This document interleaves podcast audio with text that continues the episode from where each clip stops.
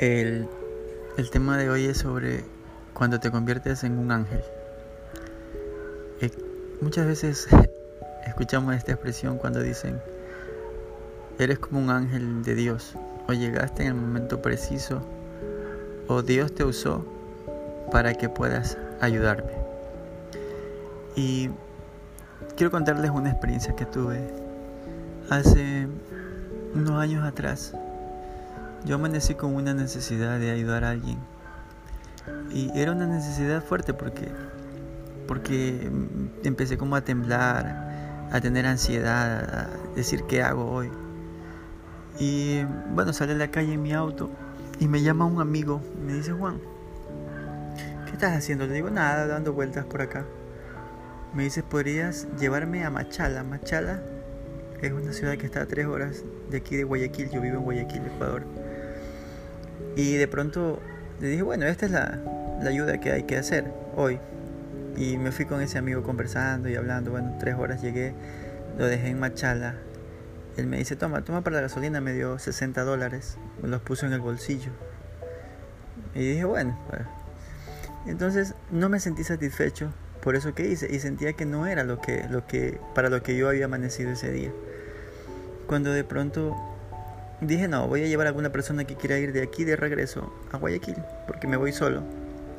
Y empecé a hacerle luces a las personas, eran las, aproximadamente las 7 de la noche. Hacerle luces y nadie quería subirse al carro, había muchos pasajeros, esperaban transportes interprovinciales, buses, pero no querían irse con una persona desconocida. Entonces yo empecé a todo el camino, durante aproximadamente casi, casi dos horas venía rodando por, el, por, la carretera y nadie se quería subir. Bueno, había muchos pueblos, como unos 5 o 6 pueblos en el trayecto. Y casi ya unos 40 minutos antes de llegar a Guayaquil, eh, veo que un, un, jovencito me hace la mano y me para el carro y dije, bueno, es la oportunidad de ayudar. Y ni siquiera me dijo lléveme ni nada, sino, sino que abrió la puerta y se subió en el carro. Y cuando se sube en el carro empieza empieza a llorar y a decir gracias Señor, gracias Dios mío, gracias, tú eres real. Bueno, entonces yo esperé que él termine con ese momento que tuvo de, de, de, agradecer y todo eso a, Dios. Y le dije que qué pasaba, que cuál era el motivo por el cual él reaccionaba y se puso así.